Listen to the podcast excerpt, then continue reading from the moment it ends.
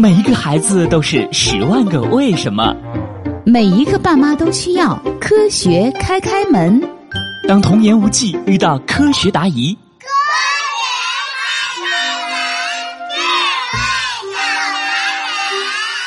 开开心心开门喽！今天的科学故事是：半生都在睡觉的动物。北方，秋冬的寒意如约而至。周末的早上，欣欣裹着被子，赖在被窝里不肯起床，嘴里还嘟囔着：“妈妈，我要冬眠了。”哦，我们的欣欣都掌握冬眠的本领啦！那这个冬天，你可是要错过很多好吃的喽！啊，不能吃好吃的啦！那我还是不要冬眠了。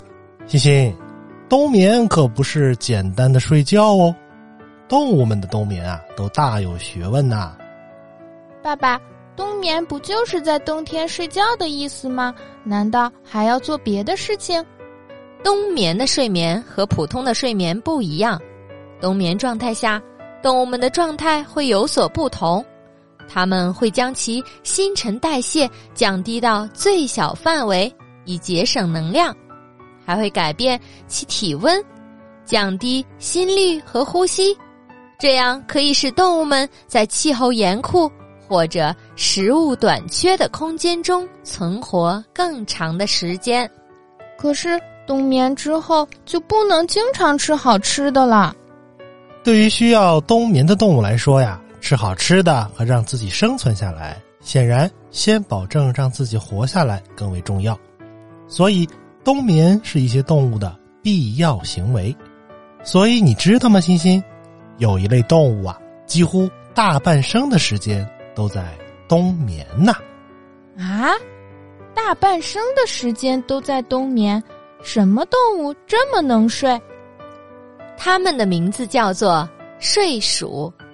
不过，这可不是指某一种动物，而是一类动物呢。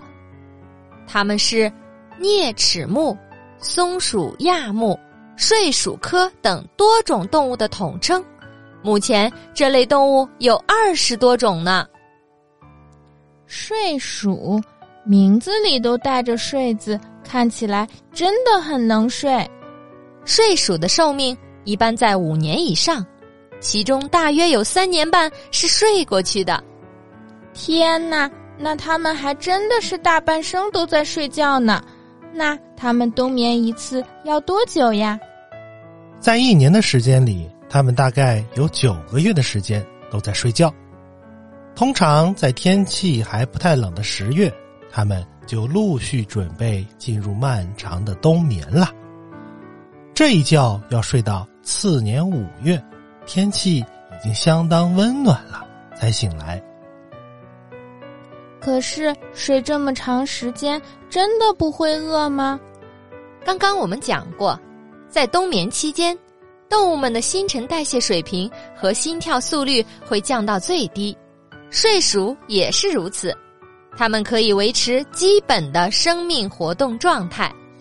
不过，在冬眠期间，睡鼠啊，偶尔也会短暂醒来，吃一些之前储存在附近的食物。